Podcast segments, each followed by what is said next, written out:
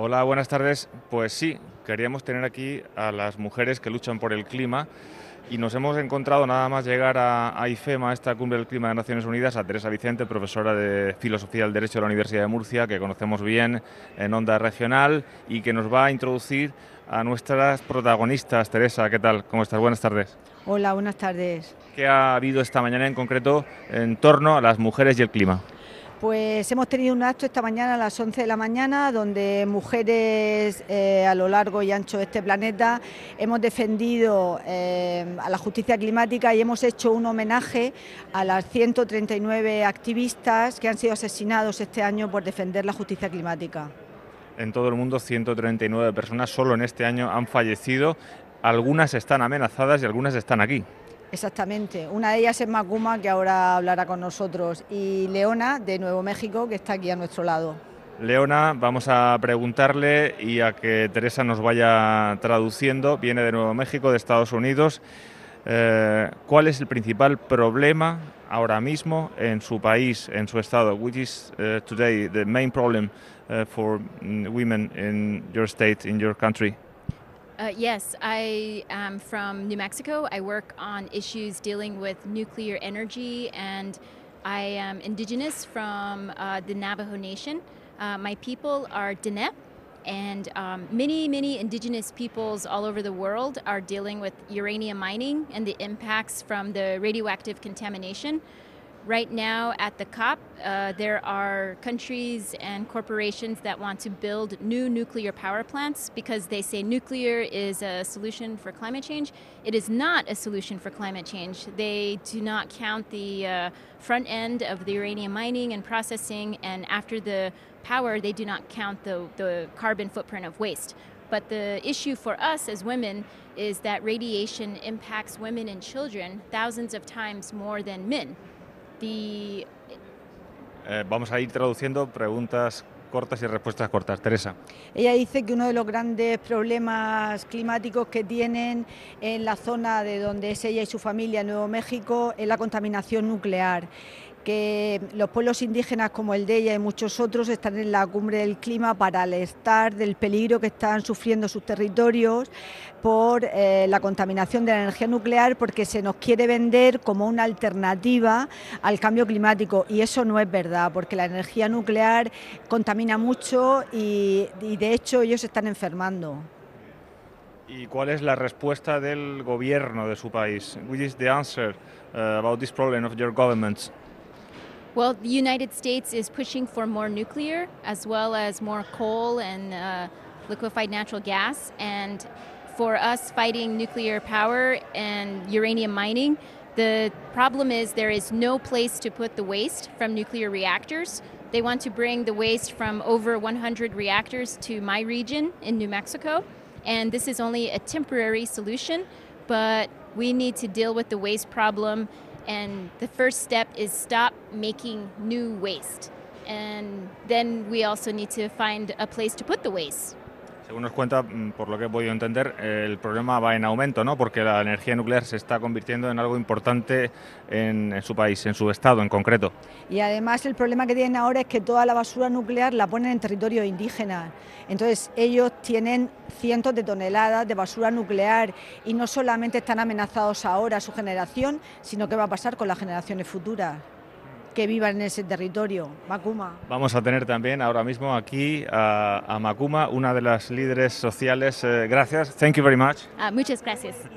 Gracias. Y Macuma, una líder africana de Sudáfrica en concreto, que está amenazada de muerte porque está poniendo en evidencia el problema de la nuclearización del continente africano, como hay grandes proyectos en muchos países para eh, que la energía nuclear sea la que domine ¿no? en estos países. Uh, Maguma, thank you very much for uh, coming here and uh, we want to know what's your, your, problem in Africa, in all Africa, all continents, which is the main problem now with nuclear energy? Firstly, I would say that Africa is one of the hottest continents Um, if we talk about temperature rises, and if we kept that to 2 Celsius degrees, for us in Africa it should be zero because uh, when it's 2 Celsius degrees, for Africa it will be 4 or 6 degrees temperature rises. And nuclear is one of um, the problems that uh, contribute towards uh, temperature rises. The nuclear fuel chain from uranium mining to uh, fabrication of um, um, the mineral, um, the construction, it's actually um, part of uh, increasing greenhouse gas emissions in Africa. Uh, besides coal and nuclear, uh, we have abundant renewable energy sources. We have solar, we have wind that can that are alternatives um, around um, nuclear. The worst part is that uh, nuclear also makes communities. Um, uh, vulnerable. Where uranium mining takes place, um, it has a negative impact on the health of the people. It has got a negative impact on the, our water sources. It also has got negative impact on the air we breathe because the air becomes radioactive. So such that tells us uh, that nuclear can never be a solution to climate change. Is the most dangerous form of energy that can contribute towards um, reduction of um, greenhouse gas emissions and lowering temperatures from rising to uh, pre-industrial times. Está claro lo que ha dicho al final, sobre todo que la energía nuclear, Teresa, no es la solución para el cambio climático, pero quiero que nos traduzcas un poco el problema, que tal como nos lo ha contado ella. Vale, pues dice que para África el problema del calentamiento global es mucho mayor que en otras zonas del planeta porque África tiene una temperatura mucho más alta que el resto del planeta dice que África tiene de bueno que es el continente que tiene más energías renovables, tiene agua, tiene viento, tiene sol, entonces no entienden por qué eh, están nuclearizando África, porque las minas de uranio, el extraer el mineral en África, eh, contamina el agua que ellos necesitan, ellos tienen problemas de agua y además enferma a sus comunidades.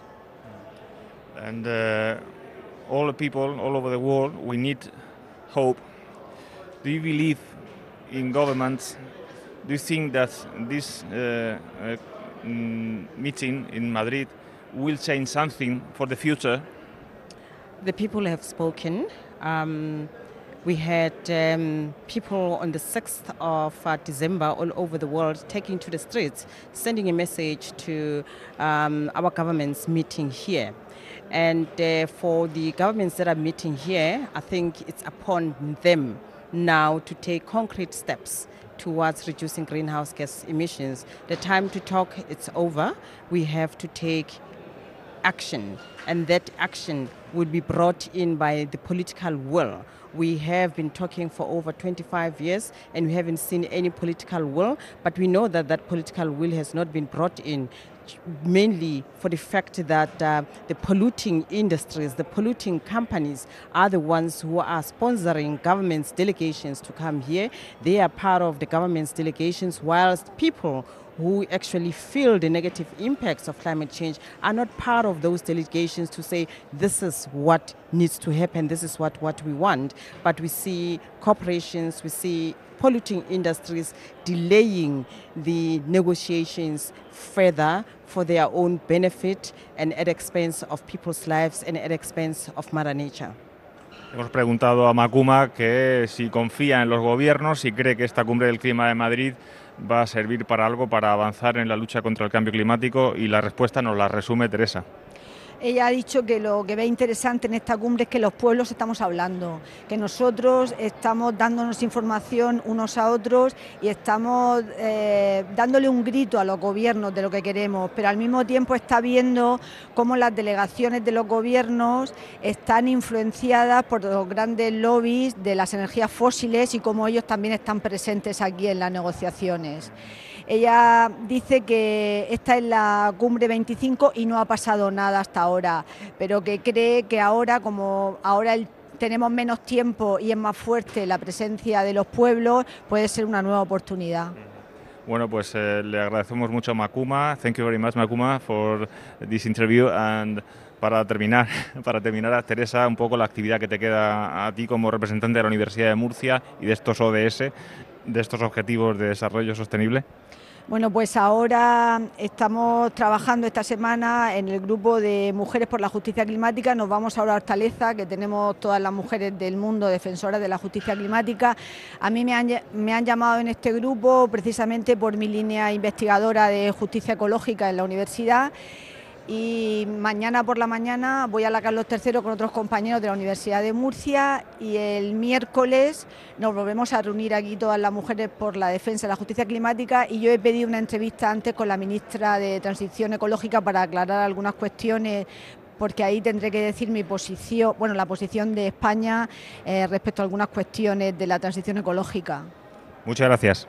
Gracias a vosotros, un abrazo a todos. De momento es todo, hasta luego.